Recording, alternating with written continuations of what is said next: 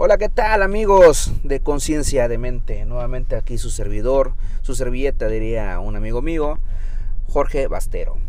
Pues bienvenidos a su primer episodio formal, oficial y sobre todo espectacular de Conciencia de Mente. Como les dije en la previa, en un podcast anterior, que hablaríamos del feminismo, el tema de hoy es interesante porque es un tema que me llamó la atención cuando vi una portada de un libro de Bell Hook, un libro que fue escrito hace cuatro años me parece, y se preguntaba o decía el libro como portada, ¿el feminismo es para todo el mundo? Y bueno, me di a la tarea, me di la tarea de invitar a una experta en el tema, lógicamente, para que me ampliara mayormente mi postura sobre el feminismo y sobre todo a ti, ya sea hombre, mujer, este, que me estás escuchando, niño, niña, como tal, adolescente, que puedas ampliar un poco más el tema, como yo lo hice, lógicamente investigando, pero pues qué mejor que tengamos la presencia de una experta, ¿no? Pero antes de eso, antes de presentarla y seguirme con ella, quiero dar un poco de los datos como tal que yo investigué, ¿vale? Entonces, se dice que feminismo, como tal, el término feminismo, es una doctrina o movimiento social que pide para la mujer el reconocimiento de unas capacidades y unos derechos que tradicionalmente han estado reservados para los hombres. En Wikipedia, que es una red social, no bueno, no red social, una página social donde pues, cada una de las personas puede editar el concepto, menciona que es un conjunto heterogéneo de movimientos políticos, culturales, económicos y sociales que tiene derechos entre hombres y mujeres, eliminando la dominación y violencia de los varones sobre las mujeres. Pero para ampliar mejor un término oficial como tal, la ONU menciona más que una palabra, el feminismo es un movimiento que defiende la igualdad de los derechos sociales, políticos, legales, económicos de la mujer respecto al hombre. Entonces, si crees tú, amigo, amiga, niño, niña, lleve su paletón, ¿cierto? Si crees tú que esto surgió apenas como tal el término feminismo, pues déjenme decirles que están en lo incorrecto como tal porque lleva años, es más, lleva siglos. Y ahorita voy a ampliar más el concepto, pero como pueden dar o pueden darse cuenta, los conceptos como tal no solamente refieren al aspecto de violencia, sino también hay cuestiones o derechos políticos, sociales, legales y económicos que este abundan y sobre todo predominan en este concepto o en este movimiento como tal que es el feminismo. Eh, no, no sé si sea movimiento, ahorita mejor me lo van a aclarar. Eh, tal vez yo soy el, que está desconociendo este, esta, esta cuestión y por eso decidí invitar a alguien, ¿no? alguien experto. Pero bueno, se dice que su primer uso documentado como tal, término feminismo como tal, se remonta a 1837 en Francia, cuando el socialista Charles Fourier, me encanta mi, acento francés, Fourier, utilizó el término feminisme para describir la liberación de la mujer de un futuro utópico como tal. Entonces, desde 1837 ya existe ese primer acento como tal o palabra o definición de feminismo. Vamos a abundar un poco más en el tema porque realmente por insistir, el feminismo no surgió de, ayer, de, este siglo como tal, sino lleva años, años y siglos manifestándose. Y es la parte donde hay personas que desconocen totalmente. Se dice que en 1848 la primera convención por los derechos de las mujeres eh, bueno, fue la primera convención por los derechos de las mujeres y estas eran porque eh, se sentían indignadas por la prohibición que impedía a las mujeres hablar en una convención contra la esclavitud. Imagínense, en una convención las mujeres no podían opinar, solamente los hombres y justamente también se sentían como esclavas. Y fueron las norteamericanas Cady, Stanton y Mott que congregaron a cientos de personas en la primera convención de la Nación por los Derechos de la Mujer, y esto fue en Nueva York, donde exigían los derechos civiles, sociales, poéticos y religiosos como tal. hay un dato anecdótico, ahora sí que dato curioso. El público se burló, especialmente sobre el derecho de las mujeres a votar. Lo que no, sabían es que ahí empezaba a surgir un movimiento que hasta la fecha, al día de hoy, se sigue eh, produciendo. En 1851, Sojourner Truth en su discurso, mencionaba, ¿acaso yo soy una mujer? Cabe resaltar que fue una esclava y refería su expresión al machismo que sufren las mujeres de diferentes maneras. Imagínense, 1851 empezaban ya esos datos, bueno, estas exclamaciones, estas quejas que daban las mujeres sobre la violencia o el machismo que existía en ese entonces. Nueva Zelanda fue el primer país autónomo que permite votar a las mujeres e inspira a sufragistas de todo el mundo. Recabaron más de 32 mil firmas entregadas al Parlamento, una petición que constataba de 270 metros de largo. Imagínense, Nueva Zelanda fue el, punto clave y también como que el punto o el país eh, principal o, de, de, seguimiento para que desde ahí se notara la presencia sobre todo de este movimiento. Muchos sabrán que, eh, o en México sobre todo, donde estamos grabando actualmente, pensarán que el movimiento Mirabal surgió apenas y que desde ahí surge este concepto, pero no, no, no, es uno de tantos. El Día Internacional de la Mujer, que se celebra desde 1911, reunió a más de un millón de personas en Austria, Dinamarca, Alemania y Suiza a favor del sufragio y de los derechos laborales de la mujer. Hoy en día se celebra cada 8 de marzo. Se menciona que en sus inicios sirve como protesta contra la Primera Guerra Mundial. En 1920, ojo en esto porque creo que todavía se lleva a cabo, es más, ha, habido hasta documentales y videos sobre esto, lo que voy a mencionar. En 1920 en Egipto, al menos 200 millones de mujeres y niñas vivas hoy en día han sufrido esta práctica. Y la práctica es que el país donde los médicos este, explican que tiene un, un efecto nocivo. ¿Cuál es esto? Este, ellos le cortan lo que es este esta parte de ¿cómo, cómo se llama esta parte de abajo que le cortan? El clítoris. Me parece que el clítoris como tal. Perdón, ya, ya, ya, ya dije a la ponente por contar, pero ahorita digo. Pero sí, cortan una cuestión del clítoris. Pero eso es una parte ya cultural que lo mantienen. Que todavía hasta la fecha la ONU sigue exclamando que no se lleva a cabo esta práctica como tal durante la Primera y Segunda Guerra Mundial hacen que las mujeres ocupen empleos no tradicionales, mientras los hombres van a la guerra. Ahí es donde surge Rose. No sé si han visto a, la chica eh, con el brazo empoderado, eh, que está empuñando el puño mostrando su fuerza, donde dice we can do it, we can do it, we can do it.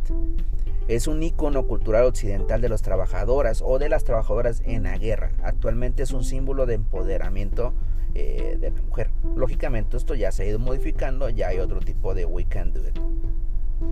En 1945 nace la ONU, donde se encarga de consagrar la igualdad de género, la condición jurídica social de la mujer y se convierte en el primer órgano intergubernamental mundialmente dedicado exclusivamente a la igualdad de género.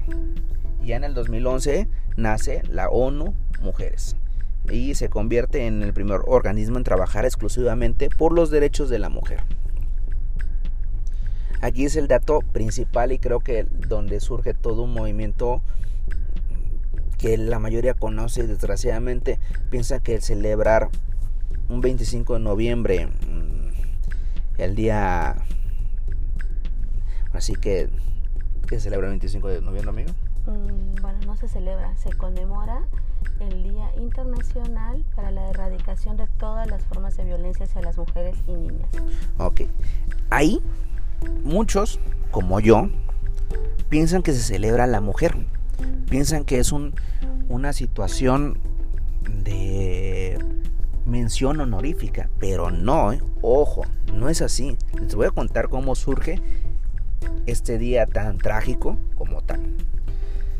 En 1960, en República Dominicana, eh, en una resistencia feminista popular, las hermanas Mirabal, que se llamaban Minerva, María Teresa y Patria, conocidas como las mariposas, forman un movimiento de oposición directa contra la dictadura de Rafael Trujillo, justamente en República Dominicana. El 25 de noviembre de 1960 son asesinadas y esto deriva clamor contra Trujillo. Hoy en día se recuerda, ahora sí que es ahí la parte donde se conmemora y se recuerda estos brutales asesinatos contra las hermanas para concientizar justamente sobre la necesidad de poner fin a la violencia contra las mujeres. Lógicamente ya a partir mundial en México y voy a, presentar a mi, a exclusiva amiga y ponente del tema, pero en México también hay movimientos. Y se dice que en México, bueno, todavía no hay un dato exacto, específico de cuándo surgió, pero se dice que a mitad del siglo XIX este, empezó a, surgir la primera ola y, eso, eso lo platico porque ella, mi imponente que voy a presentar ahorita, este, me platicaba de las olas. Yo no sabía, ¿eh? yo desconocía hasta que me puse a investigar y estudiar. Pero espero que con esto que estén escuchando ustedes también se amplíen demasiado el tema y, conozcan más sobre esto. Pero es bien, hoy tengo de la manera exclusiva y de amable de presentar a mi queridísima amiga la psicóloga Lluvia Cordero Carmona. Ella es una psicóloga que lleva años trabajando ya para el sector salud. Tiene formación con perspectiva de género en la violencia contra las mujeres y niñas. Ha estado también eh, involucrada justamente con los movimientos mm, movimientos contra las mujeres, eh, bueno, a favor de las mujeres, mejor dicho, en situaciones de violencia como tal, una experta en el tema y sobre todo que nos viene a ampliar más el tema. Y sobre todo, pues bueno, explicarlos mejor sobre las olas y sobre todo en México, cómo está actualmente la o el feminismo directamente asociado contra la política, contra la religión y sobre todo entre ellas. Pues bien, bienvenida amiga. Gracias, gracias Jorge. Gracias por esta invitación. Eh, saludo a las personas que nos estén escuchando a través de este podcast. Podcast. Así es. Así, amiga. No, Perdón, soy mala para la pronunciación. Pues yo también no creo, ¿eh? porque no es podcast, sino es podcast. Así te quedas con la tati. Bueno. Así es, amiga. Quise no sé, dar la introducción al tema, porque creo que es importante que también conozcan, porque te soy honesto, yo, yo, yo siendo ignorante en el tema, pensé que la, situación del, del feminismo surgió apenas, como tal. O sea, apenas me refiero a, no sé, esta década, ¿no? Pero lleva años, lleva siglos como tal, como ya lo leí. Eh, y pensé que también en un momento dado, también, eh, hasta que en un momento me hicieron una corrección, que el 25 de noviembre era una conmemoración, una situación de, festividad hacia la mujer, pero no, ¿eh? O sea, es una situación que ya leyendo y ya estudiando es algo que desgraciadamente de una tragedia se conmemora una situación de un fin hacia la violencia de la mujer. Bueno, eh, si es una conmemoración, eh, es eh, es también a la vez una conmemoración. ¿Qué significa una conmemoración? Que se recuerda y, se, y es decir, que se, no es una celebración, es una conmemoración, es recordar eh, un hecho importante, trascendental, con ciertas características. Y particularmente el día 25 de noviembre como bien lo has mencionado, eh, desde 1999 la ONU lo estableció como el Día Internacional eh, de la lucha contra todos los tipos de violencias hacia las mujeres y las niñas. ¿Esto qué significa? Que es un día en, eh, el cual se, se, hace visible la problemática de la violencia hacia las mujeres y niñas, pero y que se el objetivo de no solamente es hacerlo visible, es decir, existe el problema, no es que se esté inventando, eh, no es solamente en, en, la luna, ¿no? O sea, en, el mundo y en México y en América Latina existe violencia hacia las mujeres y las niñas, ¿no? Y a partir de ese día, sí, la intención es que tanto la sociedad civil, las famosas ONGs, eh, así como las instituciones también y la población en general, vayan eh, generando acciones, ya sea talleres, conferencias magistrales, eventos culturales, que se, eh, primero que informe al resto de la población que existe la problemática y número dos, generar conciencia y sensibilizar hacia el tema y por supuesto eh, conseguir que las instituciones y los diferentes agentes dentro de una sociedad eh, se comprometan a generar acciones que vayan orientadas a erradicar esta violencia. ¿no? Quizás también ha habido una confusión cuando es el Día de la Mujer. Sí, así es. En el Día de la Mujer eh, tienden a creer que es una celebración, que es esto que tú decías, ¿no? De, festejar y hasta nos, por ahí no falta quien nos mande felicidades mujeres, felicidades porque... Por ser, por ser mujeres. Por ser mujer, por ser luchonas, ¿no? Mamá luchona, tía luchona, eh, etcétera. Eh, tampoco, es una conmemoración. ¿Sale? Insisto, no es felicitaciones. Eh, ¿Por qué? Porque la realidad histórica a nivel mundial es que el nacer mujeres nos, nos, nos predispone a ser receptoras de, de, discriminación y por ende de acciones de violencia. ¿no? Entonces, eh, creo que ese es el tema. No es, no es una no es felicitarnos, sino conmemorar, reconocer. Reconocimiento, ¿sale? Ok, entonces, eh, para lo que nos están escuchando, mm, tanto hombres como mujeres, porque ahorita voy a hacer una hincapié en una observación que también me hiciste en días anteriores, antes de grabar este podcast, que, mm, que ¿cómo se llama? Hay mujeres, bueno, la pregunta antes previa a esto es que el desconocimiento que nos ha llevado a la sociedad, háblese mexicana, porque aquí vivimos, pero también podemos, no sé, ampliar el criterio a, Latinoamérica como tal, es que eh, hay mucho desconocimiento, tanto, tanto desconocimiento que vuelvo a aclarar, yo tuve que investigar el tema, o sea, porque y, verdad, yo fácilmente hubiera dicho, no, pues hay que hablar del feminismo y yo conscientemente pensando que el feminismo fue desde la década pasada, no, pero no, es un movimiento que trae arrastrando. Que ¿Cómo surgió? Como lo mencioné desde el principio también, que fueron porque las mujeres se sentían reprimidas, no eran libres de votar, no eran libres de ser escuchadas, se, se sentían todavía con la presión machista, eran... Es más, hasta leí una historia, fíjate que eh, también investigando, creo que tú me lo contaste, no sé si tú me lo contaste, que cuando este, en, un momento dado, en, aquellos, en aquellos entonces, 1800, cuando los papás morían como tal, y tenían tierras como, eh, no sé, de herencia enorme, no le, si era la hija la única heredera como tal principal, tenían que, el gobierno o, o la cuestión ciudadana tenía que esperar que la hija se casara con un hombre para que los bienes fueran ahora sí que dados al, hombre. Así no fuera familia directo, sino al hombre. Entonces imagínate este criterio que se tenía que podemos manifestarlo ya como un criterio machista, como tal, ¿no? Y es por eso que desde ahí surge todo un movimiento donde, decir, donde dicen las mujeres, hey, yo soy humana, no soy una cosa, soy humana y también merezco creo que los mismos derechos de que los hombres tienen como tal. Así es. Nada más eh, es importante aclarar, no es que eh, las mujeres nos sentíamos, estábamos y seguimos estando.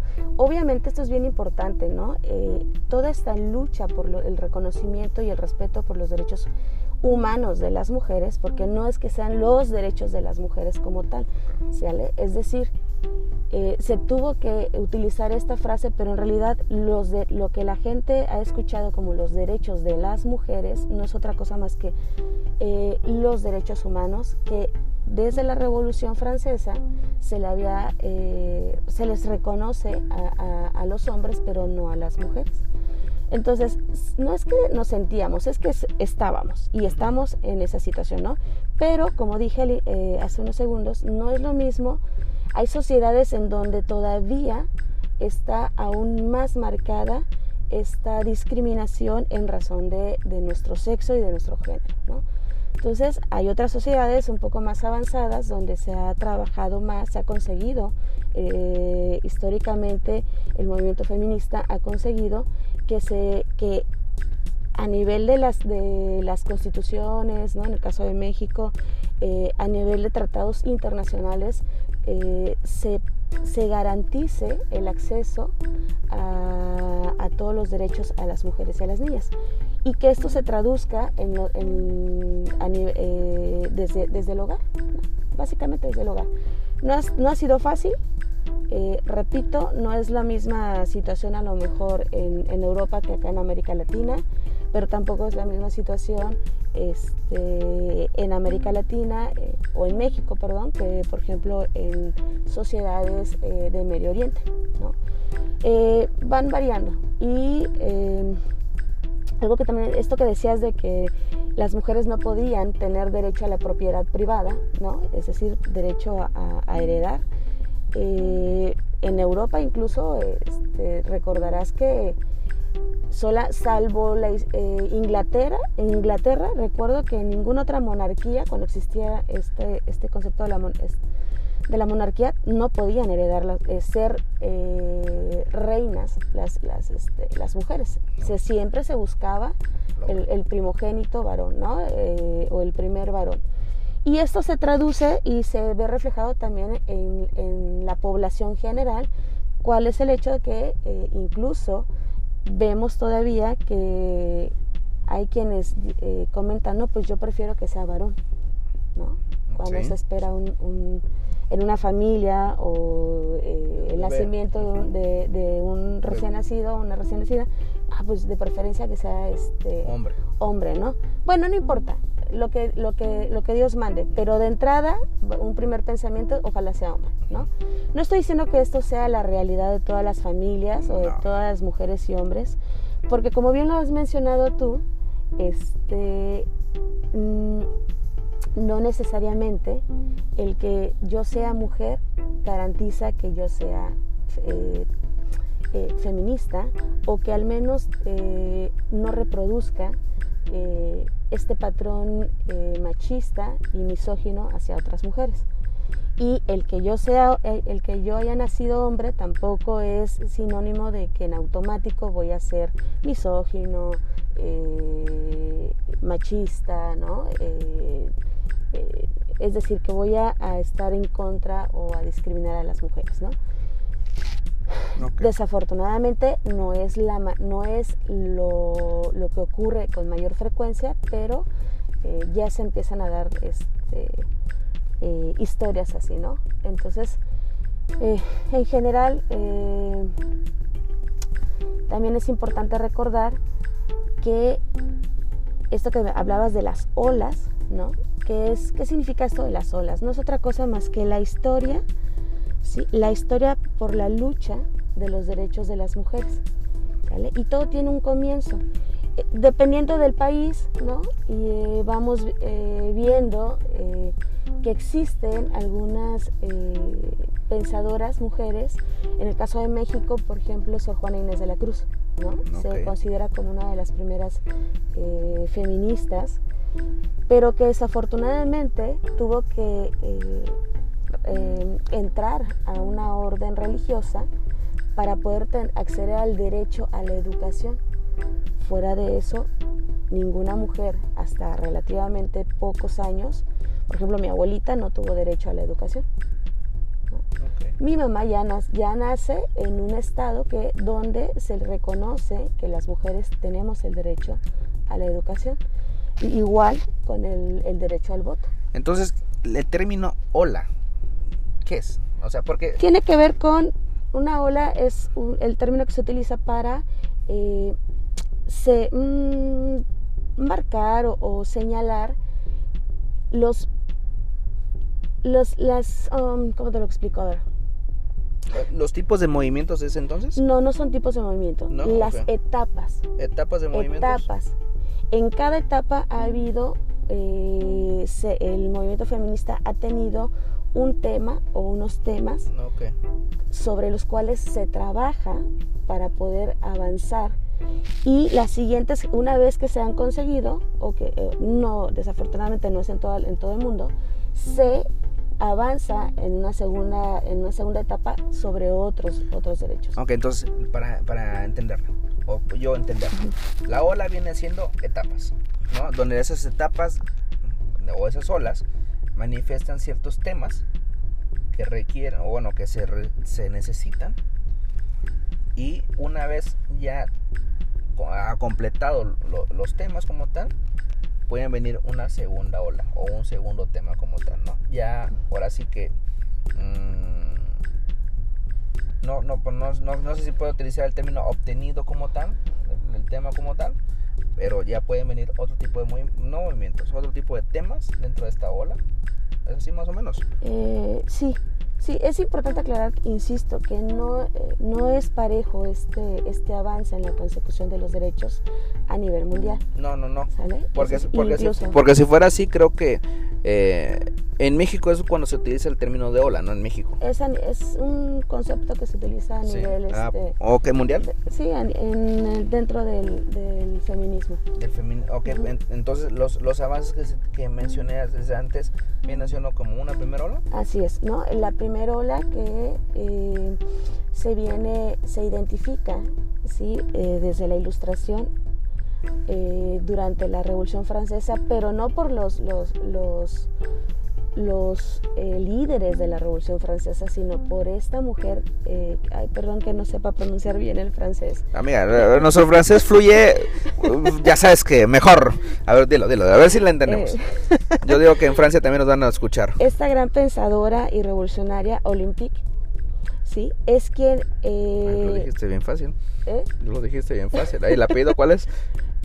Ah, No, te- perdón, perdón, perdón. ya me metiste en ese. Pe- perdón, perdón. Sí, a veces ni me acuerdo de del apellido de mi mamá. Ok. Tú me conoces como Sí, neta, sí. Discúlpenme, este, pero es una de las primeras mujeres que eh, pensadoras y teóricas que empieza además a tener activismo, porque el feminismo no solamente es un movimiento eh, político, que, Social, eh, cultural, social, religioso, eh, educativo. que tiene solamente eh, producción teórica, sino que ta- por supuesto es un, un activismo constante.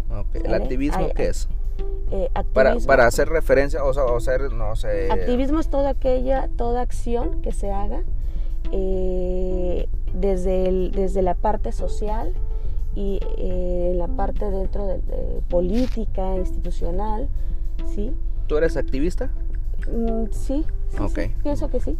Ok. Digo, también me presentaste como experta y me siento sí. un poco incómoda con ese, ese, ese término porque eh, digamos que soy feminista en construcción, en aprendizaje. Pero bueno, te puedo decir que, y, y- y a ver si también puedo moldear ese asunto. Pero al lado de, de nosotros dos, en el, experta en el tema, eres tú.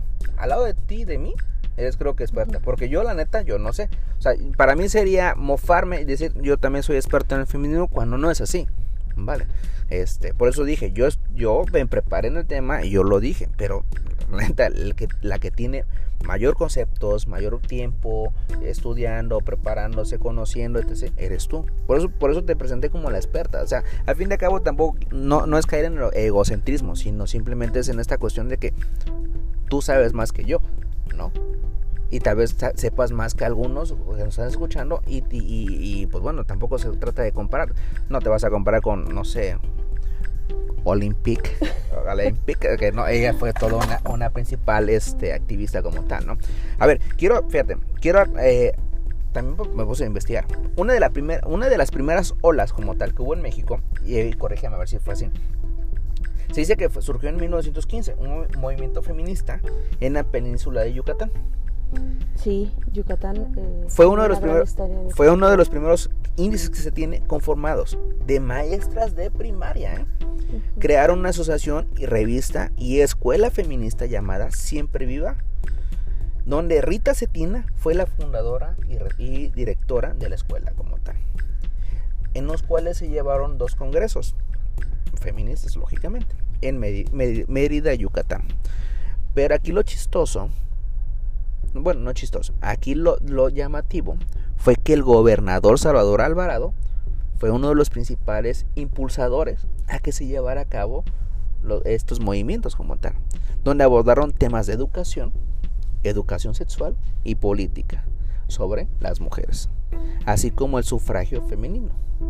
Entonces, se puede decir que estadística, mm, em, estadísticamente no, em, ah, verídicamente, como dato, se dice que en 1915 fue la primera ola aquí en México. Puede, ser, mm. puede serse aquí, o sea, como como aval que, que, nos conste, pues. Bueno, lo podemos, se toma en cuenta como parte del inicio del movimiento feminista y por supuesto tiene que ver, insisto, la primera, ¿qué es lo que buscaba eh, las primeras, qué buscaban las primeras feministas a nivel mundial y en México obviamente, pero en México un poquito más, más tardadito, ¿no? Eh, eh, era lo primero, lo primero era reconocer que las mujeres también somos seres humanos, ¿no? Hace poco eh, leía en internet una, un, breve escrito, no, no, recuerdo cómo se le llama, ¿no? Que decía, el feminismo es esa loca idea y radical de que las mujeres también somos personas, ¿no? Eso era todo. Y para empezar, lo primero que se estaba solicitando era reconocernos como ciudadanas, ¿no? ¿Por qué? Porque es importante el reconocimiento como ciudadana. Porque al ser reconocida como ciudadana, ¿sí? puedo acceder a todos los, derechos o a todo aquello que el Estado eh, en, el que, en el que nací, en la sociedad en la que nací y crecí, había sido eh, o lo había dedicado solamente para los hombres. Entonces, a partir de que yo eh, bueno, las mujeres somos reconocidas como ciudadanas, en ese momento podemos acceder no solamente a los derechos básicos, que es el derecho a qué? Al derecho al voto, el derecho al trabajo, el derecho a la educación, el derecho al a, este, a elegir eh, con quién me puedo casar, a elegir si quiero la maternidad, si quiero o no, eh, claro que este tema es un tema que todavía sigue siendo importante actualmente dentro del, movimiento feminista, pero se inicia con el solo hecho de la de decidir si cuántos hijos quiero tener. Ese fue el primer, el primer, el primer avance dentro de los derechos sexuales y reproductivos de las mujeres, ¿no? La segunda ola, que se conoce como la segunda ola, eh, lo que hace es eh, o busca es el, eh, el reconocimiento ¿sí? del derecho y sigue, estando, sigue estando este, el, derecho, el derecho a una maternidad libre, ¿no? Una maternidad, es decir, si quiero o no quiero ser mamá. ¿Vale? Y por otra parte también actualmente eh, se está muy en boga el reconocimiento del trabajo no remunerado de las mujeres. Es de ahí que incluso el feminismo también tiene eh, una vertiente o, un, o ha, permeado dentro de la economía. ¿no? Se habla de una economía feminista que lo que ha, evidenciado este análisis feminista desde el enfoque de la, desde la economía es que ese trabajo eh, de cuidado de, los hijos, del esposo y de los demás este, integrantes de la familia, el aseo que se hace en el hogar, el ponerte a, el encargarte de la educación de, las y de los hijos, es un trabajo que tiene una función importante para todo, toda economía y es que desde es la de mantener y reproducir la fuerza de trabajo para el sistema capitalista, para cualquier tipo de sistema, ¿vale? ¿Cuál es esa fuerza de trabajo? Eh, inicialmente pues eran los hombres, pues es a los que les, les tocaba por mandato de género ¿no?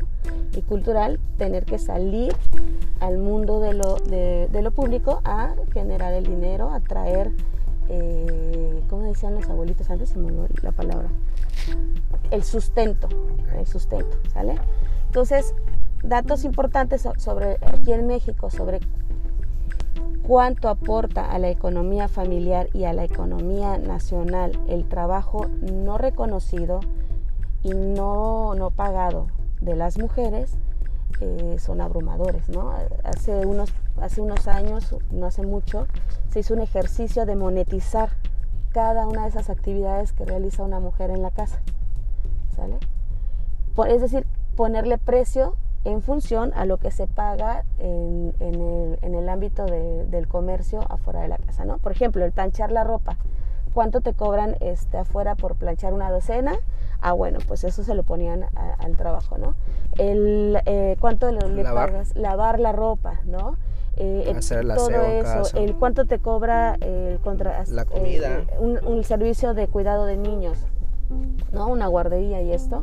Ah, bueno, entonces se vio que este, los datos fueron abrumadores porque el aporte de las mujeres a la economía familiar y por ende a la economía nacional, porque ahorra, ¿sí? es arriba del al año, ¿sí? supera los 50 mil pesos. Okay. Cuando el aporte de los hombres que, tiene, que salen a realizar trabajo remunerado al año eh, llega entre los 20, más o menos 20, 20, 20, 20, 23 mil pesos por ahí al año. Entonces, esto es todo un dato. ¿Por qué? Primero porque desafortunadamente aún incluso hay mujeres que no se dan cuenta de lo que aportan a la familia. Y es un dato que además las mantiene en una situación de opresión. Okay. ¿Por qué? Algo que es importante cuando hemos trabajado con mujeres en situación de violencia es que muchas veces las mujeres mm, deciden quedarse no porque realmente lo deseen como tal, sino porque no tienen las posibilidades económicas, entre otras, otras otros factores, para poder que salirse de esa relación con todo y sus hijos, ¿no? Porque generalmente este mandato cultural de que una buena mamá debe eh, es, una buena, eh, nunca abandona a sus hijos, pues ella siempre, la gran mayoría, no digo que sean todas, pero la gran mayoría no conciben la idea de salirse sin los hijos, ¿no? Y de pronto no se puede ser un gran, un gran obstáculo para ellas si están en una situación de violencia. Entonces, eh, y esto traducido al Producto Interno Bruto eh, del, del, país, no recuerdo el dato, pero realmente es bastante abrumador. no, sí, la verdad sí. La verdad sí. La segunda ola, entonces, nos habla de mercado laboral, como mencionaste. Eh, el reconocimiento. Mm, ok, reconocimiento. El desarrollo, fíjate que también aquí lo que investiga es que el desarrollo de anticonceptivos baratos, porque en ese entonces, bueno, tú lo mencionabas desde la primera ola, ¿no? Pero ya querían que fueran accesibles también y sobre todo que fueran baratos porque me imagino que en aquel entonces, háblese de 1969, 68 cuando surge este movimiento estudiantil también, eh, pero en el 70 más o menos este, es cuando también empieza este movimiento como tal de, este, de la segunda ola. Que te soy sincero, y ahorita hablando de las cuatro, las cuatro olas que eh, están contempladas, aún en el estado de Guerrero creo que aún van creo que en la primera ola. Hay comunidades dentro del estado de Guerrero que están en la primera ola. Claro, lo que pasa es, es con lo que te dije hace rato, o sea, no es un avance parejo, incluso dentro del mismo, del mismo país, ¿no? Incluso dentro del mismo estado. Así es. eso, es eso es bien importante. Nuestro estado es muy bello eh, y tiene peculiaridades. Una es que es multicultural, multiétnico, eh, y que además la, la, parte geográfica, orografía, no recuerdo si es el término correcto, hace muy difícil el acceso ¿sí? Eh, a comunidades, por ejemplo, de la montaña, ¿no? o la sierra, si hablamos acá del lado de, este, de Costa Grande, ¿no? hacia, hacia, la zona de Michoacán. Esto, por supuesto, que es un obstáculo para que puedan acceder las personas y las mujeres y niñas de, estas comunidades a estos derechos, ¿no? Aunado a esto está el concepto de esto de, eh, que por cuestión cultural, ¿no? De usos y, de, usos y costumbres, eh, donde hay ciertos grupos este, étnicos donde está muy marcado aún este no ver a la mujer como personas, sino como eh, objetos, ¿no? Que van a ser propiedad de, la familia, del papá en particular. Sí, caray. O sea, y, créeme que nosotros que estamos, si quieres, muévete un poquito el micrófono porque no te estás doblando. Este, por acá, como estás de lado. Pero bueno, aún, amiga, aún nosotros que estamos en el sector salud, de verdad, aún lo vemos, o sea, desgraciadamente aún lo vemos, en este siglo, en este momento, aún lo vemos. Ojalá que pronto se reduzca demasiado, que y, y créeme que los programas de género, bueno, los que nos escuchan de fuera o del estado o, dentro del país, eh, hay programas que se dedican a la cuestión de equidad y género, cuestión de, programas de reducir la violencia contra las mujeres, de la salud mental como tal. Eh, imagino que en otros países también hay eh, de diferente manera y proyección, tal vez, de acuerdo, de acuerdo a su mm, manera cultural que vivan. Pero aquí en Guerrero como tal, dentro de México, como lo dijo la psicóloga Cordero, es que eh, es demasiado. Hay demasiada ruta, hay demasiados eh, grupos étnicos, culturales y sociales como tal. Amiga, la tercera ola. ¿Cuál es la tercera ola? Pues aquí en México ahorita eh, la tercera ola tiene que ver con qué? Con que él está... México tiene una característica muy importante. México ha firmado todos los tratados y todos los convenios a nivel internacional eh, y a nivel eh, respecto a derechos humanos, ¿no? que beneficien o que permitan el acceso de las mujeres a, esta, a, a sus derechos como tal.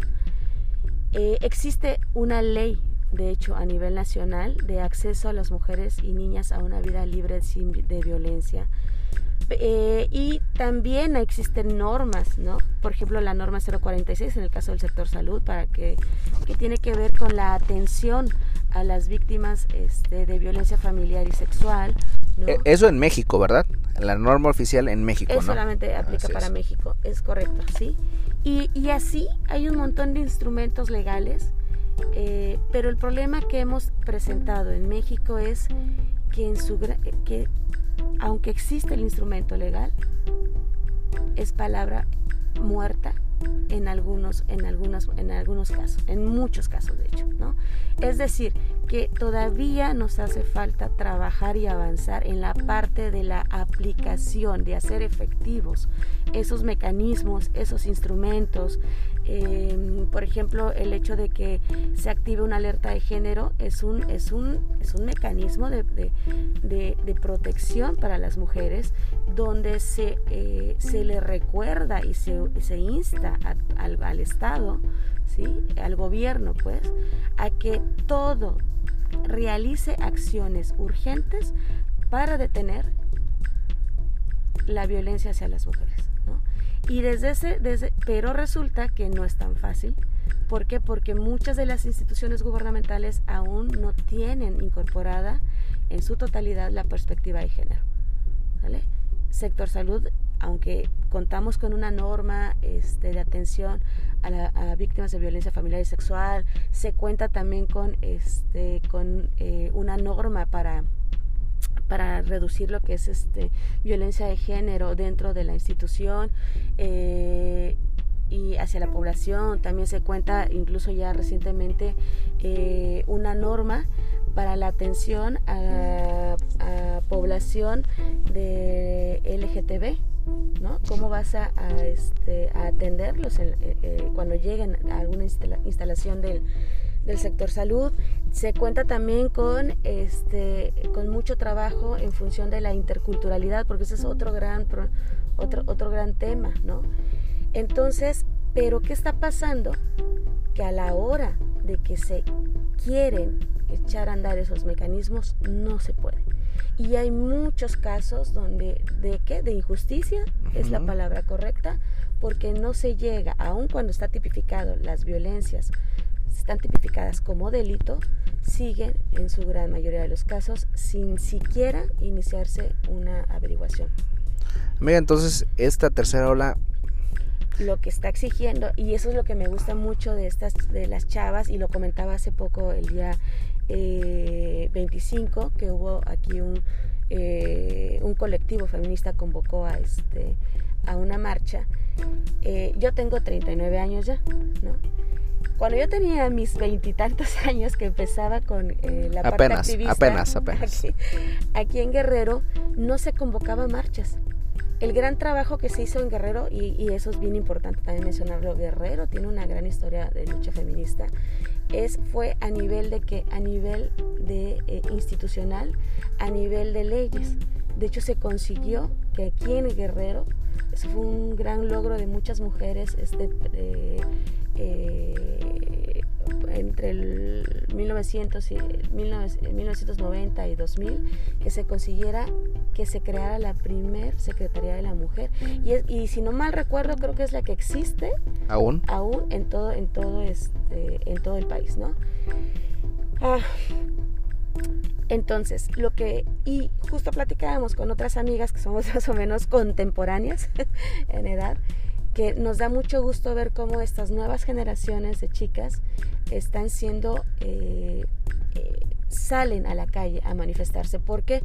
Porque todo movimiento, bueno, todo derecho ha sido, no ha sido concedido, ha sido ganado, ¿sale? Y eh, la parte de salir a la calle tiene un gran poder porque es visibilizar, porque también implica eh, eh, compartir también la información, ¿no? Entonces ese activismo me gusta mucho y me siento muy, muy orgullosa de estas chavas que están haciéndolo, no solo aquí en Guerrero, yo sé que la Ciudad de México tiene, es una ciudad muy progresista, ¿no? Esto no es nuevo en la Ciudad de México, pero para nosotros en Guerrero es, es nuevo y me está gustando mucho. Les felicito a las chicas. Qué padre, saludos a las chicas, que son muchas, ¿eh? Son muchísimas.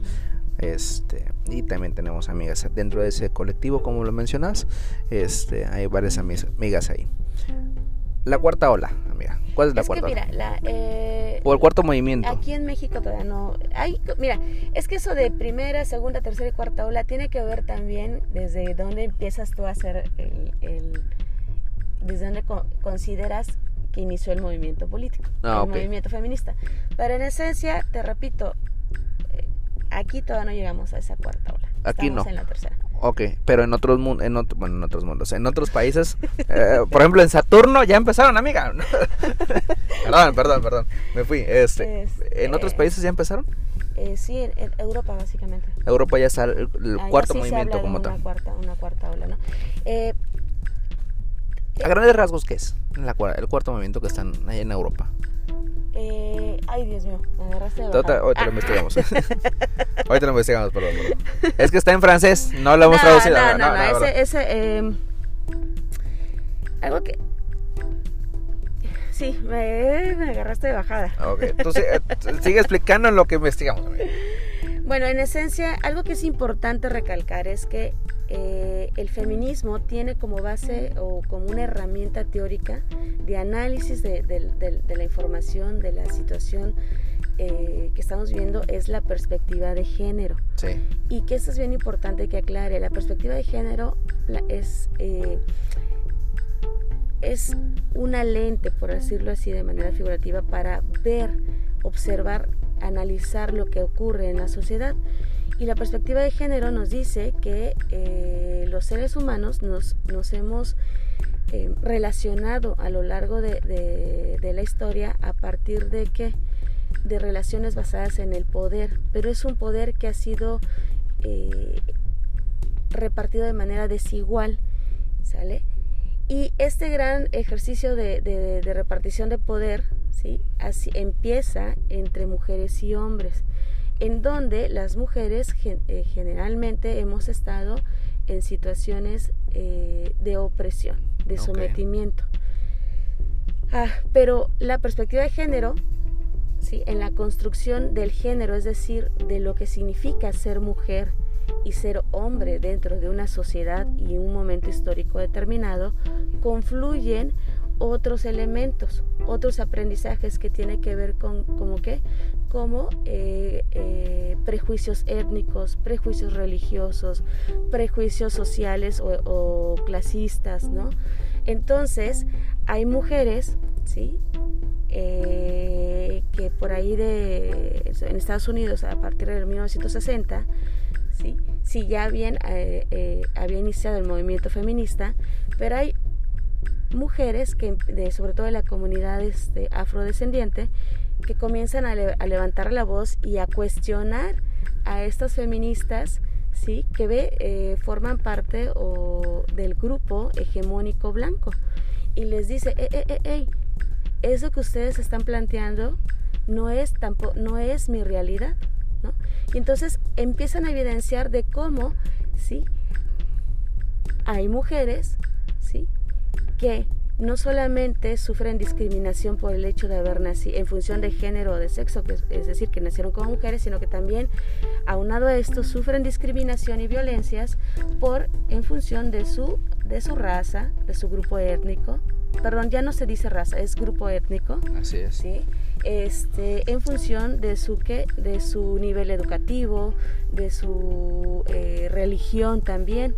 Es decir, que no es la misma condición, eh, por ejemplo, me voy a poner yo de ejemplo, ¿no? Mi condición a la condición de una mujer indígena en, en, la montaña. Ok.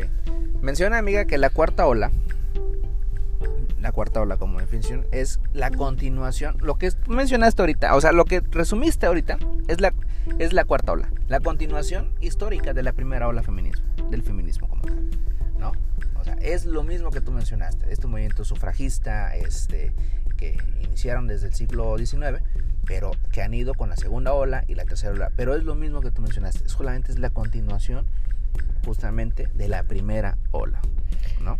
Que habla un poquito más más más más eh, profundo no más más aguerridas y eso es lo que genera mucha mucha resistencia también. Eso sí porque pero que era necesario. porque eh, ah, bueno hace dos siglos atrás era muy muy diferente todo no muy muy diferente. Ahorita con la tecnología con las adaptaciones tecnológicas que tenemos pues bueno podemos llegar a más a más lados como tal amiga pues bueno ya vamos a ir cerrando ya voy cerrando. Tranquilamente, llevamos 52 minutos hablando, tranquilamente. Este, ya casi cerramos el, este tema. Y creo que el tema, el tema de feminismo como tal nos, nos, lleva para más, más, más, más, más tiempo. Porque todavía está, eh, desgraciadamente, el tema que, que aquí en México es muy normal y lo hablo normal porque eh, lo vemos tal vez diariamente en todos lados, que es los feminicidios como tal. ¿no? El feminicidio consta de cinco partes que, eh, o cinco etapas para llevar ese término. Aún recuerdo la psicóloga que nos dijo esa terminología, pero desgraciadamente aún lo se, sigue llevando en todo México, no solamente en Guerrero, sino en todo México. Y Guerrero es uno de los principales estados donde se, genera el feminicidio como tal. El, concepto de eh, feminicidio eh, en, habla hispana, en, eh, en castellano, lo comenzó a utilizar Marcela Lagarde, que es una de las teóricas del feminismo más representativas que todavía tenemos este, la, la dicha de contar con, con ella en vida y con muchísimo trabajo eh, y que es, es, es, mexicana. ¿no? Oye, qué padrísimo. Amiga, para ir cerrando, ¿qué se requiere hacer en México, en Guerrero, para que más personas háblese hombres y mujeres, porque el feminismo no solamente consta de puras mujeres, sino también hay hombres que se incluyen dentro de este activismo como tal.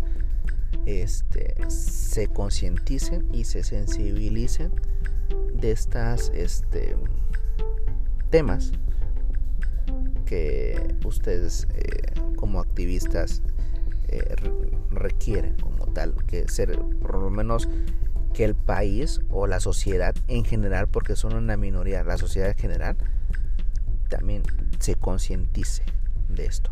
El mm, con riesgo de parecer eh, o de escucharme. No, tú dilo así tal cual, no, este, pues... no, no, no, muy simplista. Ok. Creo que lo que urge es que se deje de hacer simulación. Es decir, Ok. que se aplique y se hagan efectivo todo lo que está en los papeles, para empezar. Y también es algo bien importante. eh, creo que es importante también empezar a, acercarnos también a, a los compañeros hombres, ¿sí? Porque eh, existen dentro del mismo feminismo, existen eh, varias eh, corrientes o varias perspectivas, ¿no? Y de pronto parecería que, eh, que todos los hombres son, son, son, son malos y no va por ahí, ¿sale? Eh, no va por ahí.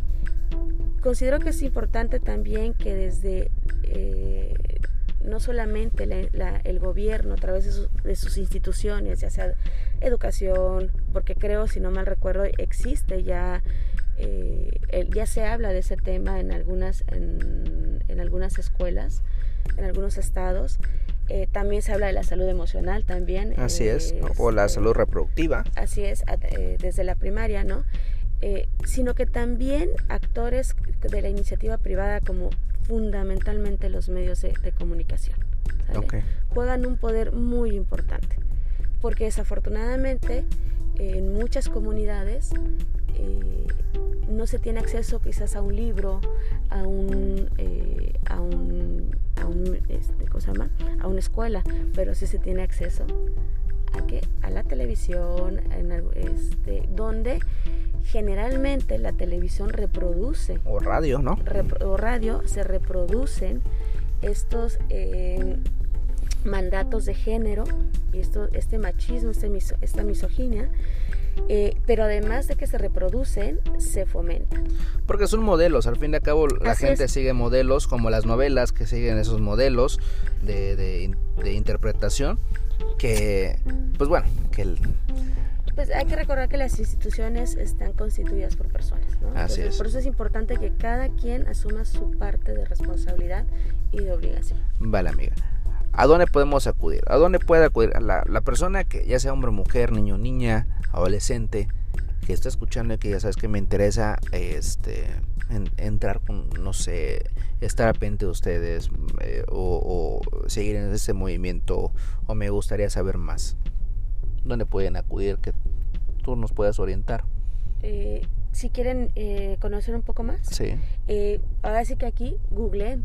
Ok. Hay muchísima información en Google. Bueno, yo puedo decir que el- Este, pero también eh, si estás en alguna comunidad del estado, del estado de Guerrero, voy a hablar del estado porque seguramente también en otros estados los hay, ¿no?